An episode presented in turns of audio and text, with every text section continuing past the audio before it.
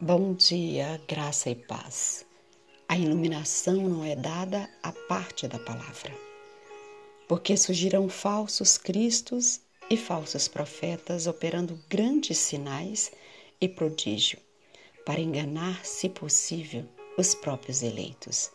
Mateus 24, verso 24. Nestes dias de enganos, todo aquele que se acha afirmado na verdade terá de combater pela fé uma vez entregue aos santos. Toda variedade de erros será trazida à luz na misteriosa operação de Satanás, a qual, se possível for, enganará até os escolhidos, desviando-os da verdade. Haverá sabedoria humana a enfrentar, a sabedoria de homens de saber, os quais, como os fariseus, são mestres da lei de Deus mas não obedece eles próprios à lei. Haverá ignorância e a loucura humana a enfrentar em desconexas teorias aparelhadas em novas e fantásticas roupagens. Teoria que será tanto mais difícil enfrentar quanto não há nela nenhuma razão. Haverá falsos sonhos e visões que encerram algumas verdades, mas desviam da fé original. O Senhor deu uma regra pela qual distingui-los, à lei e ao testemunho. Se eles não falarem segundo esta palavra, é porque não têm iluminação. Isaías 8, verso 20.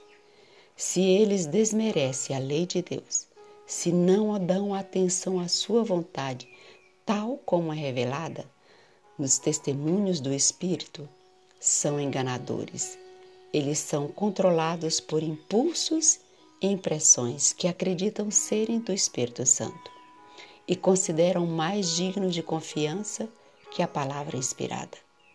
Pretende que todo pensamento e sentimento é uma impressão do Espírito, e quando se raciocina com ele segundo as Escrituras, declaram que possui algumas coisas mais dignas de confiança.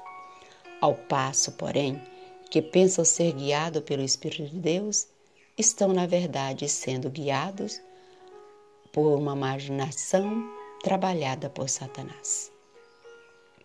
Satanás trabalhará da maneira mais sutil para introduzir invenções humanas revestidas de roupagens angelicais. Mas a luz da palavra está brilhando por entre as trevas morais, e a Bíblia jamais será ultrapassada por manifestações miraculosas. A verdade precisa ser estudada, ser esquadrinhada em busca do tesouro oculto. Maravilhosas iluminações não serão dadas à parte da palavra ou para tomar-lhe o lugar. Apegai-vos à palavra. Recebi a palavra enxertada, que fará o homem sábio para a salvação. Amém.